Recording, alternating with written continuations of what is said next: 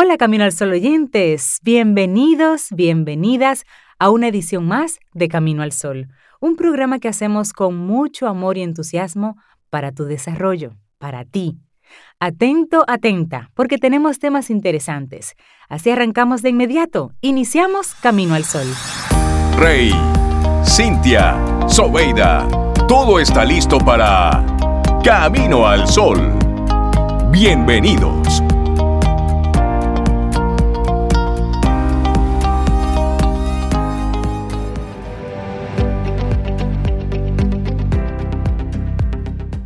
Buen ejercicio para el corazón es agacharse y ayudar a alguien más a levantarse.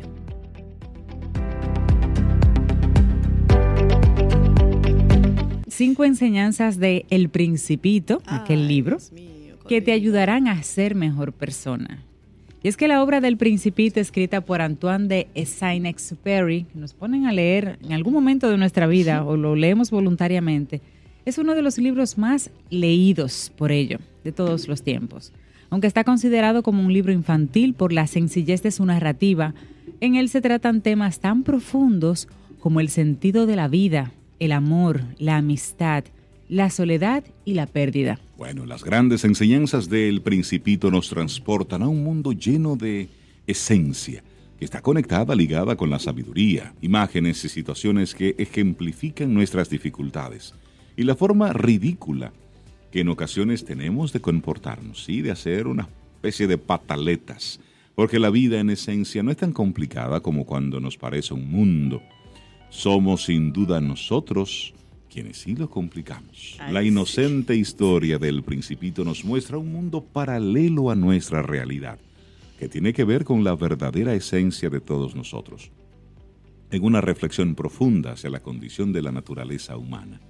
Sus enseñanzas nos hacen cuestionar cómo estamos viviendo, para que tomemos conciencia de cómo podemos entonces aprender a ser mejores personas. Así es, y el Principito está considerado como una obra maestra, ya que es capaz de sorprender y de captar la atención de cualquier persona, desde niños hasta adultos, sin importar la edad.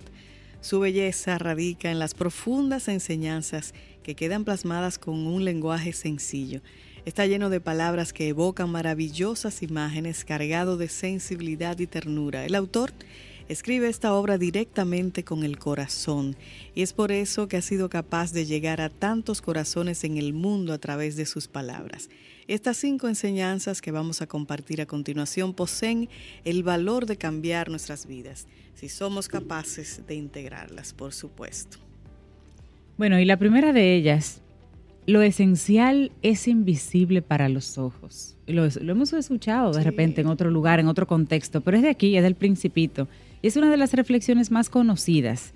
De inmediato al escucharla o leerla, la reconocemos por algún lado. De, ah, pero yo lo he leído, yo lo he escuchado eso. Bueno, en un mundo como el que vivimos, tiene aún más sentido, ya que nos encontramos superficialmente unidos al materialismo, a la competitividad y a las apariencias lo esencial es invisible a los ojos, nos recuerda que somos mucho más que este mundo de apariencias, porque las cosas importantes son las que no se pueden ver, son las que se sienten, como por ejemplo el amor, la bondad, la generosidad y la amistad.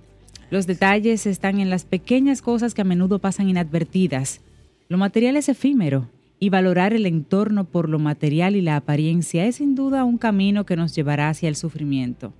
El amor y la bondad, sin embargo, son dos aspectos en principio invisibles, pero con el poder de cambiar el mundo. Bueno, y el número dos, conócete a ti mismo y podrás comprender mejor a los demás. Qué gran reto, ¿eh? Implicarse en el propio conocimiento de uno mismo siempre es más complicado que estar juzgando a los demás. Lo fácil es la queja de cómo es el mundo y cómo nos gustaría que fuera. Sin embargo, ¿qué estás haciendo tú por ti para contribuir a un mundo mejor. En el momento que tomamos conciencia de quiénes somos y nos comprometemos en ser mejores personas cada día, es cuando realmente estamos preparados para ayudar y compartir nuestro amor con cada uno de los seres que forman parte de lo que somos. No existen buenos o malos. Existen personas que hacen lo que pueden, como mejor saben hacerlo, con lo que han recibido. Una persona no puede dar lo que no tiene. Por eso es importante que cultives tu amor.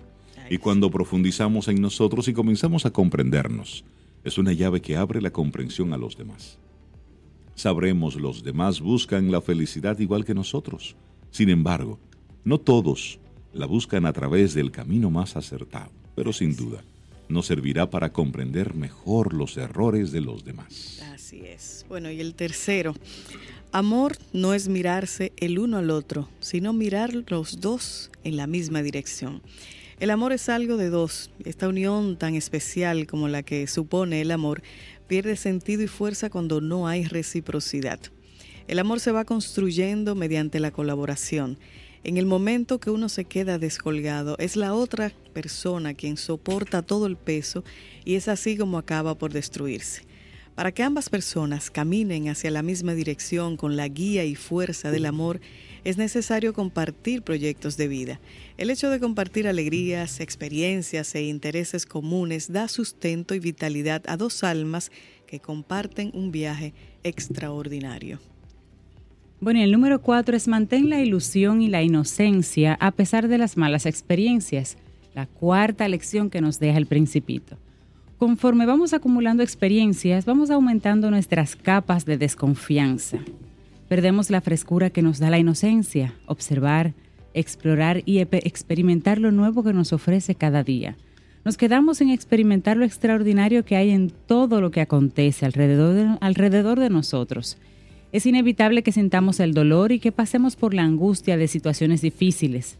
Forma parte de nuestro crecimiento esto, al igual que mantener la ilusión de cada día para poder seguir dándole un sentido a todo lo que nos ocurre.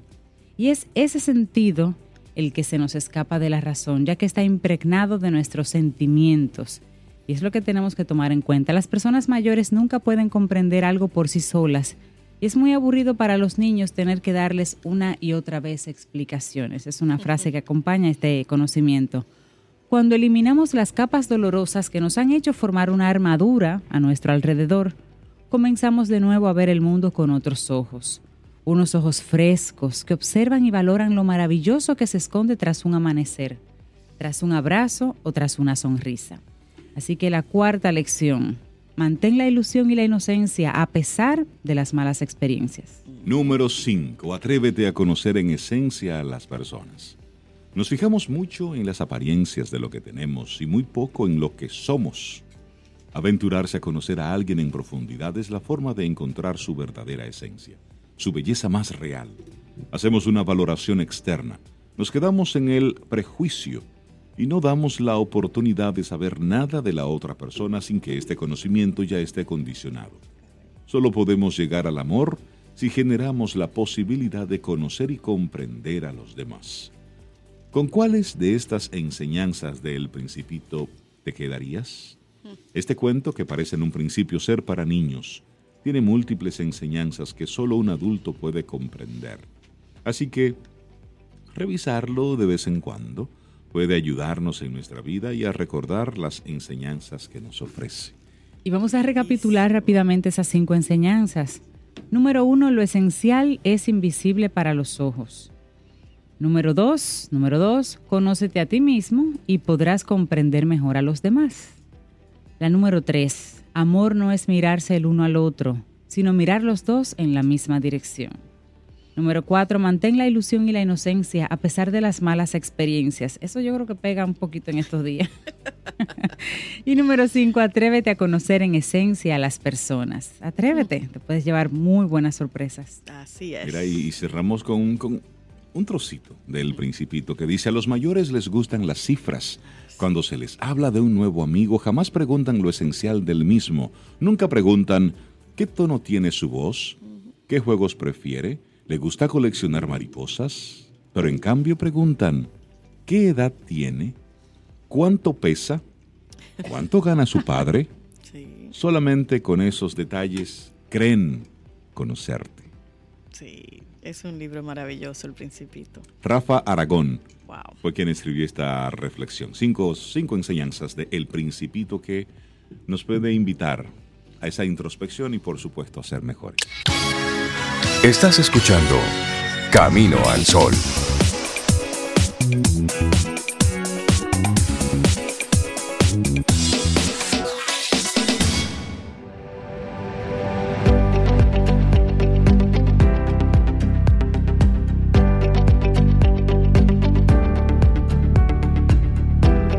La vida solo puede ser comprendida mirando hacia atrás, pero debe ser vivida mirando hacia adelante. Eso dice Soren Kierkegaard. ¿Y quién es el que encabeza aquí los trimestres, los cuatrimestres, el año? Que los inicia. César Cordero, del Carnegie, Dominicana. Hola, César. Hola, ¿todo bien? Todos los mestres. Todos los mestres. ¿Cómo, estás? César? Buen día. Gracias a Dios, muy bien, mejorando cada vez más ya, como dicen en buen dominicano, estamos de este lado. De este lado. Sí, porque esa gripecita se extendió, se extendió, tomó un poquito de garganta. No hables de gripe por aquí. No, no, no, ni tosa, ni nada de eso. Ni me, puedo ir, me puedo ir. Yo te dije que no fueras de vacaciones por esos lados y no me hiciste caso. Como estábamos hablando, jefe, me puedo ir. Mira, eh, de verdad que no, muy, muy agradecido de, de cómo van las cosas y como ustedes señalan, o sea, el tiempo no se detiene. A, mí me encanta tener siempre en cada año como ese punto de, reflexión.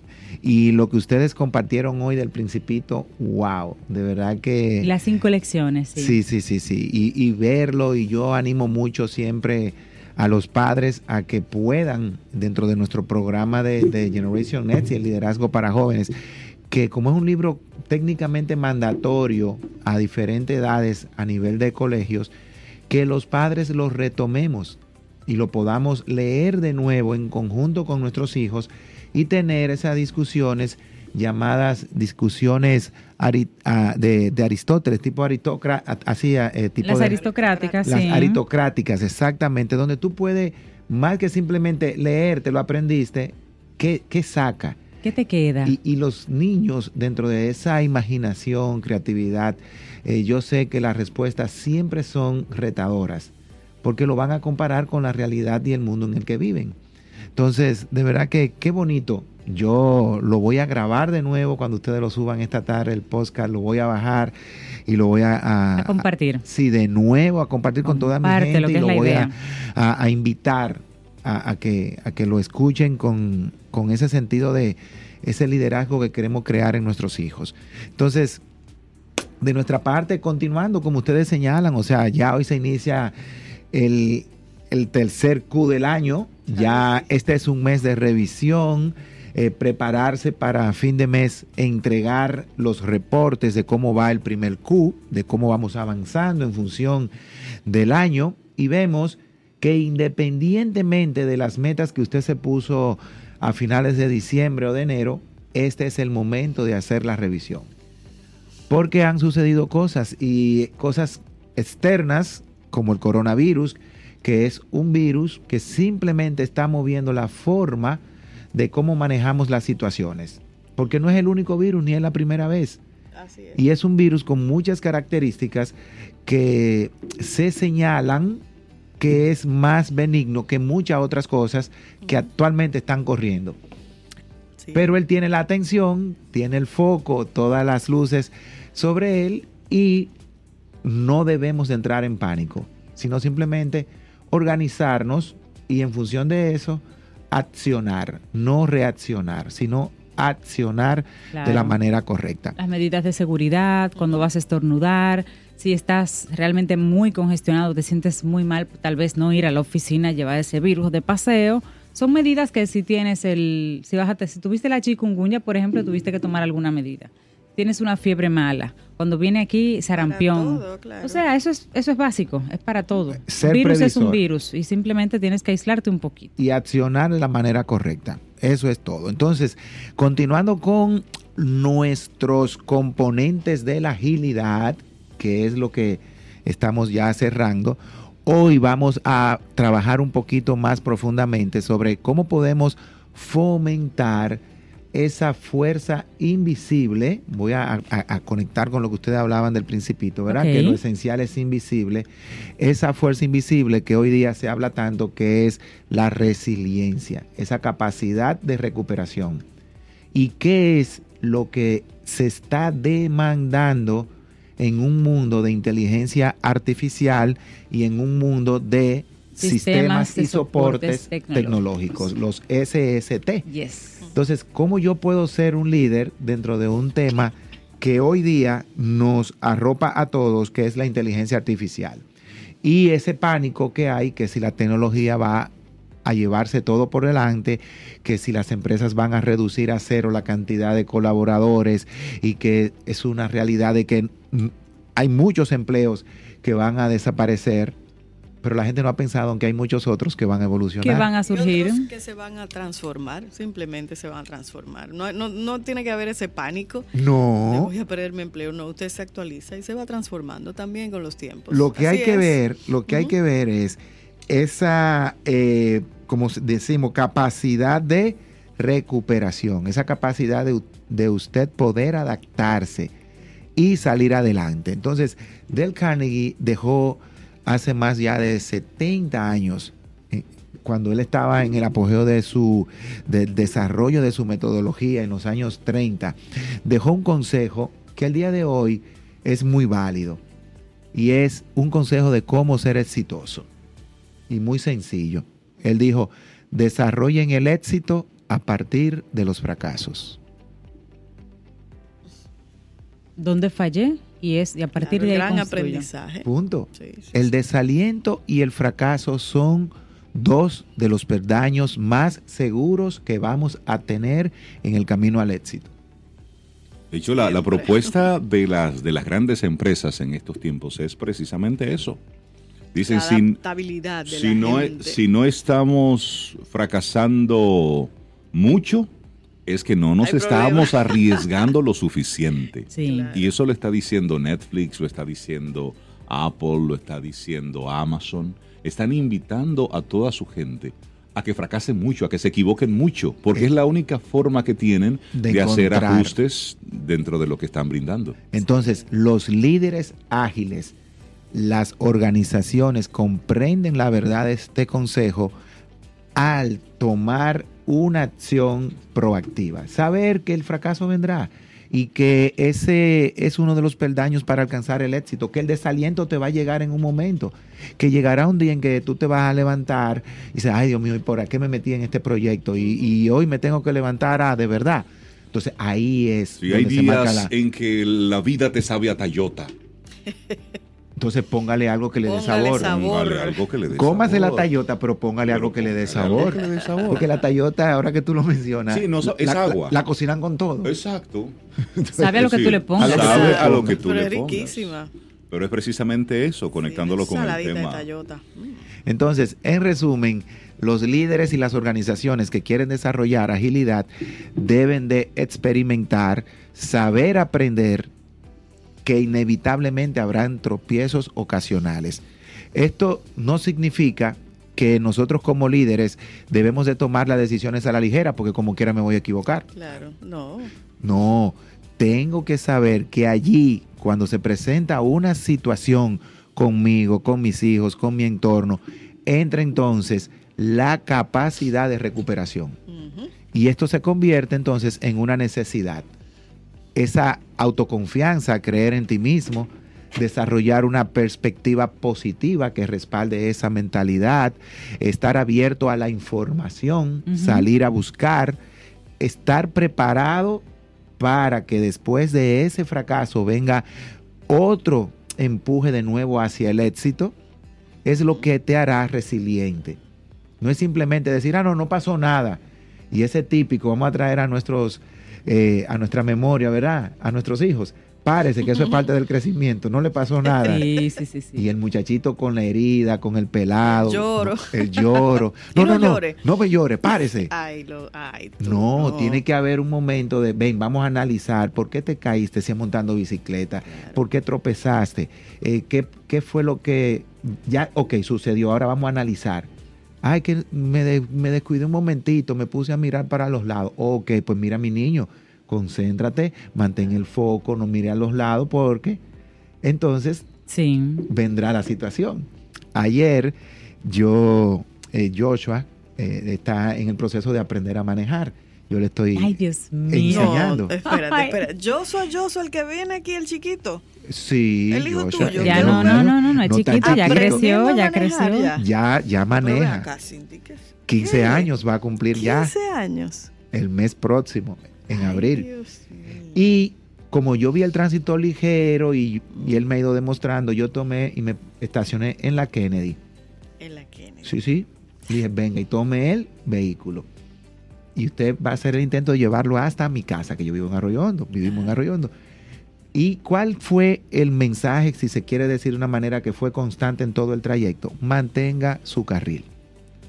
Mantén el, el- el Claro. enfoque en tu carril. La confianza que tú le diste. De Te van a pasar carros por el lado. Cuando él llega, llega a la casa, ¿verdad? Tú sabes, entre la emoción y el... y Le digo yo, susto. cuéntame, ¿qué tal la experiencia? Aquí maneja mucho loco, ¿sí? Bueno, Le digo yo, y eso que fue un día suave, un domingo, no hay Tranquilo. mucho tránsito. y que todo el mundo estaba concentrado, que si malecón, zona Sí. colonial, otras sí, actividades, sí, sí. porque sabíamos el carnaval y todo eso. Entonces, esa experiencia que él vivió y el yo mantenerlo en el enfoque, Claro. yo sé que le aumentó su capacidad de qué?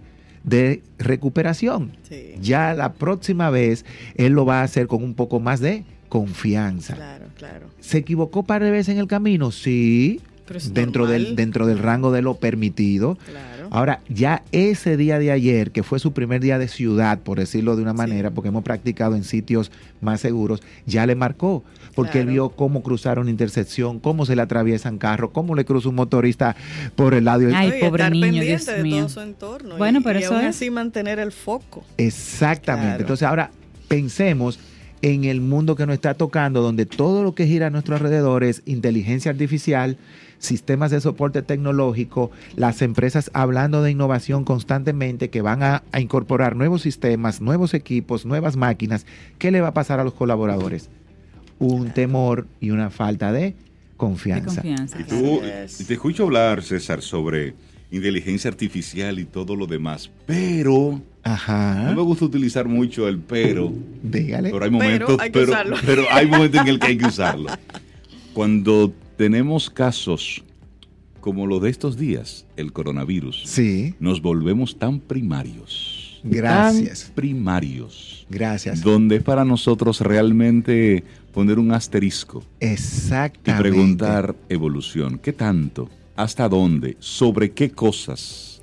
Porque en este tipo de, de situaciones nos comportamos tal cual desde la época más primitiva. Así es, y sale esa naturaleza humana. Y fuera del aire, Cintia decía algo tan valioso que es bueno resaltarlo, Cintia, y es que estas situaciones van a explotar y van a darse en función de la misma cultura y lugar donde se den.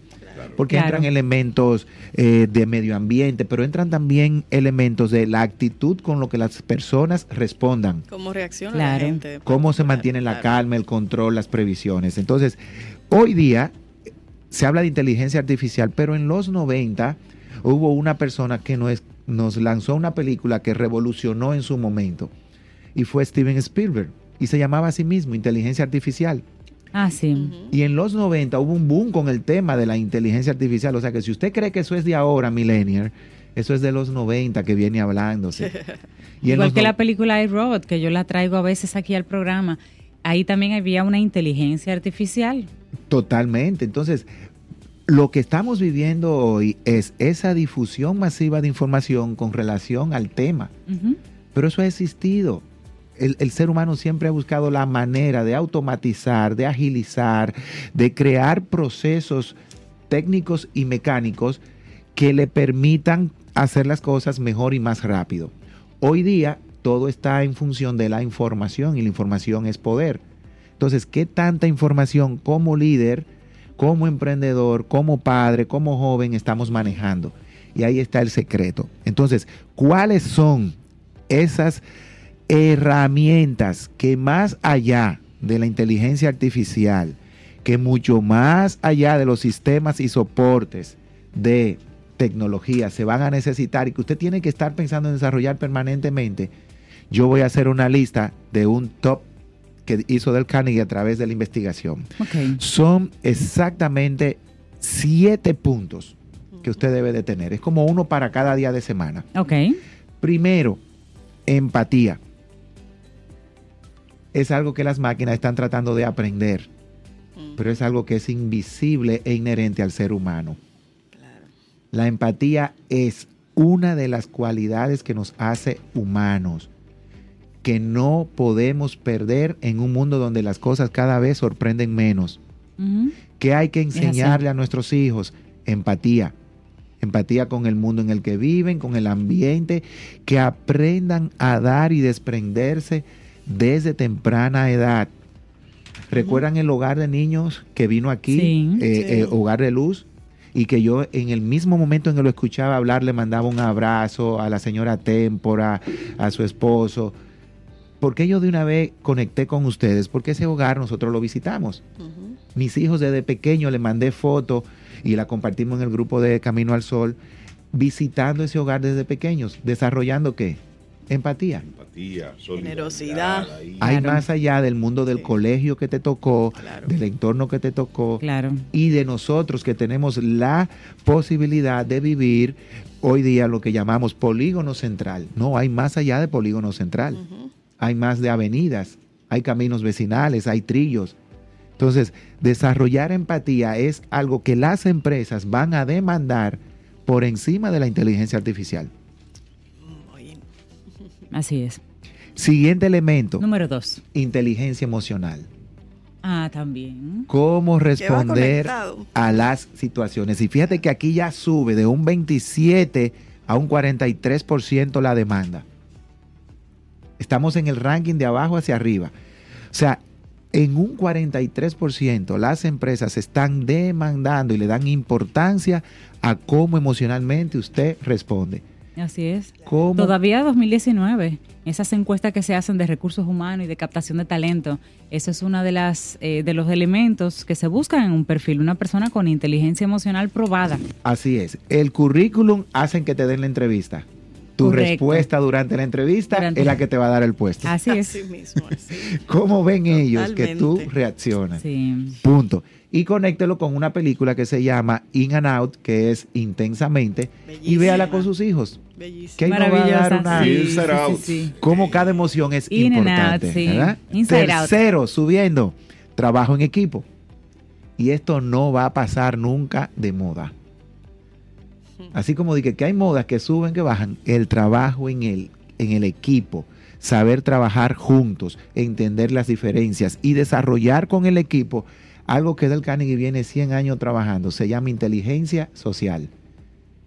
Hoy más que nunca, porque trabajamos entre, entre generaciones, entre géneros, con perspectivas incluso multiculturales. La diversidad a, flor de piel. Su máxima en su máxima expresión hoy día. Yo siempre lo digo, anteriormente los puestos CEO eran los que tenían extranjeros en nuestro país. Así es. Hoy, desde servicios generales hasta cualquier posición, puede ser un extranjero.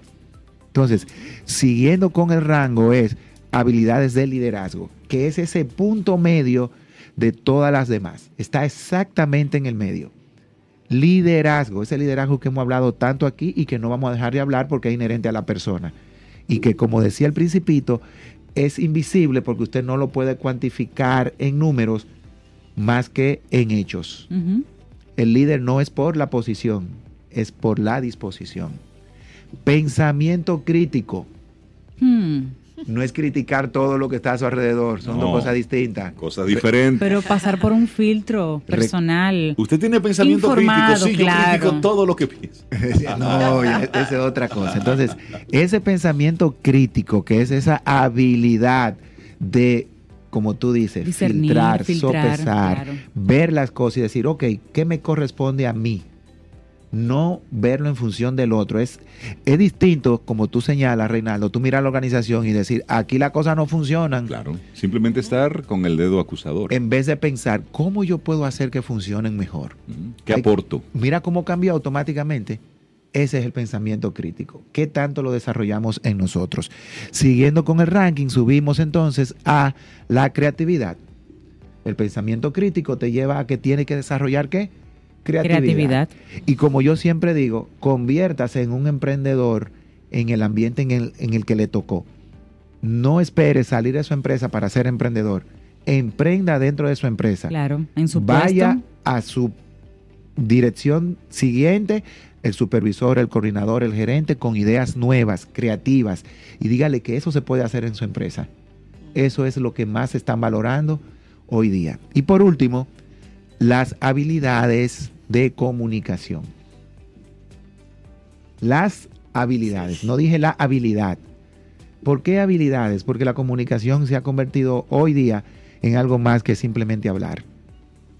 Saber escribir. Ay, ese correo. Saber enviar mensajes de texto rápidos. saber responder por WhatsApp. Saber que el WhatsApp no tiene emociones cuando se escribe, sino que se expresan en función de cómo usted escriba y el otro la recibe. Entonces, ¿cómo están tus comportamientos? ¿Cómo está tu reacción? ¿Cómo está tu bembita cuando hacen una reunión y tu reacción física le dice todo al jefe? Así es.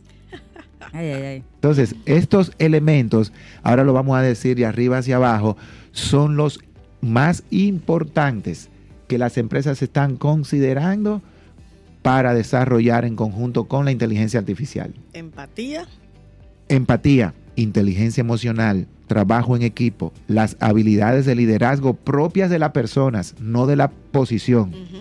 El pensamiento crítico, no el criticar, la creatividad y las habilidades de cómo te interrelaciona a través de tu comunicación es lo que le dará vida a una empresa más allá de la inteligencia artificial, porque nos quedan todavía varios años donde las máquinas seguirán aprendiendo de quién? De nosotros. De, nosotros, de nosotros. Y no podrán replicar todo lo que somos. Entonces, ellos, cuando se le dice que son inteligentemente, artificialmente, ¿verdad? Inteligente, todo ese juego de palabras, quiere decir que no están imitando. Nos están imitando. ¿Quién pone la información en la inteligencia artificial? El hombre. El hombre. Así todavía que seamos, no se pueden, todavía no se autoprograman, aunque ya hay películas solas y eso es mensaje. Que seamos buenos Pero ejemplos. ese primer insumo. Es que hay un tema ético. Detrás de todo esto, de la inteligencia artificial, surge, pum, esa, esa partecita ética. Esa persona que programa, que organiza, ¿Cómo está por dentro? Exacto. ¿Cómo está amueblado eso? ¿Cómo está lo invisible que decían ustedes? ¿Cómo está eso invisible?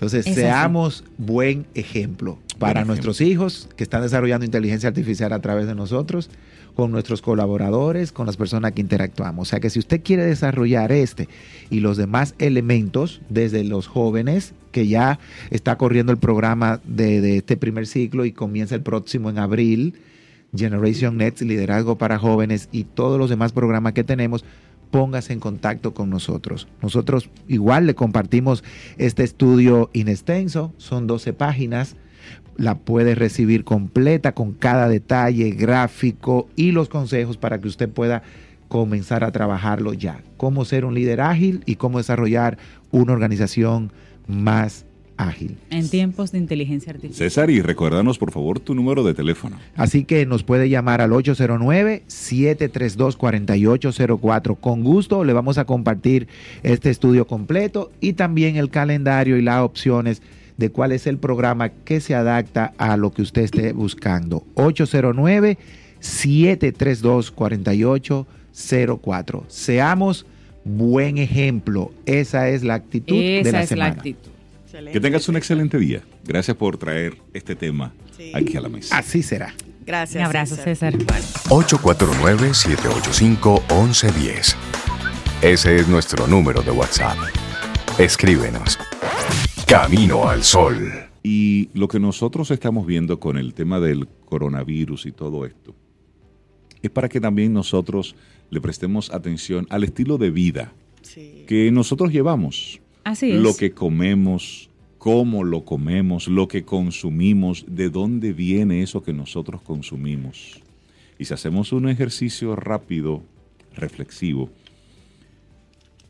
nosotros estamos consumiendo una serie de productos que realmente desconocemos el origen, desconocemos de qué sucedió para que tal o cual producto estuviese disponible en el supermercado, estuviese disponible en la mesa. Y sale un artículo hoy en el en BBC Mundo con, una, con un tema que para muchos le va a resultar un poco chocante. Lo sé y lo asumo. Pero ¿qué sucede con los pollitos machos de la industria avícola? Y esto ha desatado un tema ético importante a nivel internacional. Y es que, y aquí lo voy a, lo voy a plantear, cuando un pollito, estas son cosas que nosotros no le dedicamos a veces muchos pensamientos, pero oigan esto. Cuando un pollito sale del huevo, tiene corazón, sistema nervioso, tiene pulmones, es un ser vivo. Después del nacimiento puede comer solo y seguir a su madre. La industria, la industria avícola, estoy hablando de la industria a nivel mundial, cría dos tipos de aves. Por un lado están las ponedoras y por otro lado están los pollos de engorde, que estos son los que posteriormente son criados para matarlos y comerlos. Si un polluelo macho nace en la industria de aves ponedoras de huevos, no sirve para esa industria en particular y probablemente será arrojado, escuchen bien, a una especie de trituradora tan pronto como nazca y se identifique su género. ¿Qué? Al mismo tiempo se consideran inadecuados para engordarlos porque tardan más en aumentar de peso y no son del tamaño de un pollo del tipo utilizado para el sacrificio. Entonces, la Corporación Brasileña de Investigación Agrícola dice que en Brasil este es el destino de cerca de, oigan bien el dato, 6 o 7 millones de pollitos macho por mes. Dios mío. Considerando que aproximadamente el 50 o el 52% de los huevos fértiles incubados van a dar lugar a aves de este género. Porque puede salir. La muerte y la eliminación de pollitos machos poco después del nacimiento es una práctica común en la producción de alimentos en todo el mundo. El método de maceración mecánica es una especie de aplastamiento y es el más adoptado en el mundo. También se usa el método de asfixia por gas, pero esto es menos común. Y esto lo dicen los expertos. Incluso las empresas que venden huevos de gallinas libres, como aquí lo conocemos, gallinas criollas, y tienen un perfil de mayor preocupación por el bienestar animal, compran animales en criaderos donde es habitual la eliminación de los machos. Entonces se pone sobre la mesa el problema ético. El tema es tabú está en la industria, porque todavía no hay una solución que pueda adoptarse a esta a gran escala. Hay una veterinaria, Vania Plaza, quien es directora del Foro Nacional de Defensa y Protección Animal de Brasil. Ella considera que el asunto es un problema ético urgente. Ella dice, estás condenado a muerte a un animal porque nació con el sexo equivocado para la industria. Además dice que se debe tener en cuenta el bienestar del animal. La Asociación Brasileña de Proteínas Animales dice que el método se adopta en varios países y se considera, entre comillas, humano, y que defiende el debate racional y la presentación de alternativas que permitan la preservación del estado sanitario y la viabilidad económica que eviten impactos financieros significativos en el precio al consumidor. Y luego da un dato o comparte una cita. Vale la pena recordar que el huevo es una proteína accesible, estratégica para garantizar la seguridad alimentaria de la población. Y una declaración del director del Departamento de Sanidad Animal del Ministerio de, Agricultura de Brasil, que fue escrita el año pasado, habla de que a través de la ley de acceso a la información sugiere una voluntad para reducir esta práctica, pero ¿Cuáles son los obstáculos? Y aquí cito. Para la adopción de buenas prácticas en aves de corral, incluida la reducción de la eliminación de pollitos en un día, es necesario cambiar la cultura y la conciencia, por un lado, de los productores. Reducir la eliminación de pollitos de un día es un proceso largo y gradual, que depende de varios factores e involucra a muchas instituciones, además del Ministerio de Agricultura, instituciones de investigación, agencias estatales de promoción, de extensión agrícolas, etcétera. Esto es un asunto. Cada día que pasa son. Por supuesto, estamos hablando de 5, 6, 7 millones por mes. Y eso estamos, estamos hablando de, de, datos que puedan estar registrados en industrias como la brasileña. Pero, por ejemplo, ¿qué sucede en República Dominicana? Por decirlo así, por ponerlo como un, por ponerlo como un dato. Y hablando sobre esto, una resolución del Consejo Federal de Medicina Veterinaria de Brasil dice que los pollitos que se matan son seres sensibles, por lo tanto son capaces de sentir, de tener sensaciones. La veterinaria Vania dice que los pollitos sufren de varias maneras durante este proceso. Experimentan dolor físico porque está activo, es, eh, un, tiene su sistema nervioso central que ya está formado. Y esto es, y traigo el tema a colación de nosotros como consumidores y la conciencia de eso que, que tenemos, eso que vestimos. El, el tema ético debemos ponerlo de relieve en todos los aspectos de nuestra vida. Pensar en, en este tema un lunes en la mañana quizás es hasta abusivo de mi parte, pero es para llamar precisamente la atención de cómo nosotros andamos por la vida un tanto distraídos, como consumidores que tenemos de repente la posibilidad de adquirir algo. A veces no es solamente el que tú puedas comprar algo, sino ya en este tiempo el tema ético de ese algo que tú estás adquiriendo, cómo fue producido, bajo qué condiciones, bajo qué condición está todo eso. Para nosotros, y aquí lo conecto con el tema que nos planteaba César, evolución. ¿Qué tanto hemos evolucionado? ¿Qué tanto como seres humanos realmente nosotros, nosotros nos hemos desarrollado? Si estamos creando cada vez más sistemas que son muy poco, entre comillas, humanos, para contra otros seres vivos. Es para que nosotros reflexionemos un poquitito sobre eso. Así es. Y así como hay eh, esas situaciones con los animales, también hay eh, situaciones con la fabricación de artículos electrónicos, celulares, con ropa, donde hay abuso a personas, incluso ponen a trabajar niños.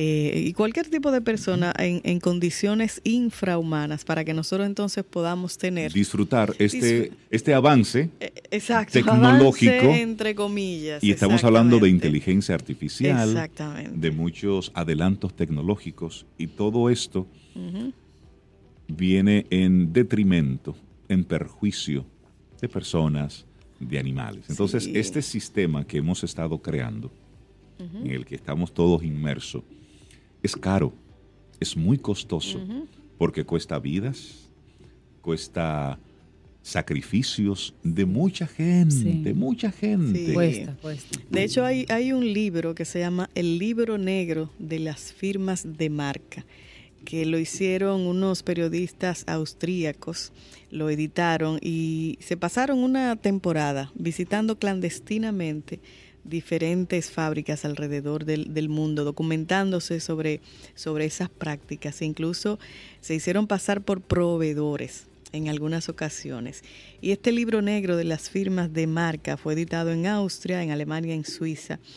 Y bueno, parte de los datos que aparecen ahí, según la OIT, unos 12 millones de niños menores de 14 años trabajan en las llamadas fábricas del sudor, así le llaman, fábricas del sudor del tercer mundo, produciendo, como ya decíamos, la ropa, los juguetes o los, las computadoras, los dispositivos electrónicos que nosotros, como dice Rey, disfrutamos, entre comillas, aquí en Occidente. Pero, ¿a qué costo de esa, de esa tú sabes. Hay, hay otro, otros datos en el libro que relatan cómo en las manufacturas de Indonesia, específicamente, a las mujeres se les despide durante la menstruación para que no pierdan tiempo en ir al baño, o cómo los pesticidas utilizados en algunas plantaciones han ocasionado muertes y problemas de fertilidad entre los trabajadores centroamericanos. Y los negocios de muchas de estas multinacionales sirven para mantener en el poder a dictaduras como en Sudán, en Birmania o financiar guerras como en el Congo. Eso está en el libro negro de las marcas. Sí, un libro que fue, fue, fue una locura cuando ese, ese libro fue editado y publicado. Pues fue vetado en muchísimas, por muchísimas marcas, evidentemente por mucha gente. Y esto, para nosotros reflexionar sobre esto, a propósito también de, este consumismo loco, de estar comprando cosas sin medida y luego simplemente rechazarlas, lanzarlas, botarlas. Y nos hemos vuelto, en muchos casos, muy cositeros. Es decir, estar detrás de cosas, de cosas, de cosas. muy exigente. Y no de una, quiero otra, y más. Exactamente. Entonces hay una hay un, hay un mercado y el mercado es oferta y demanda. Entonces, nosotros consumidores, tú te preguntarás, ¿y acaso yo soy responsable de? Pues mira, sí, aunque tú no sepas, aunque tú no conozcas de dónde proviene eso, ya para este tiempo, por los niveles de conciencia y de desarrollo y evolución que supuestamente nosotros como ciudadanos del mundo tenemos, es para nosotros hacernos la pregunta, ¿esto de dónde viene? ¿Cómo fue producido? ¿Realmente yo necesito adquirir esto? Y de hecho hay muchas instituciones, organismos que están certificando si este producto fue producido bajo condiciones humanas. y eso para ¿y quién es el responsable de eso? Los consumidores, porque si usted no consume eso, hay una industria que se verá fuertemente afectada. Así es. Contigo hoy, contigo siempre. Camino al sol. Camino al sol.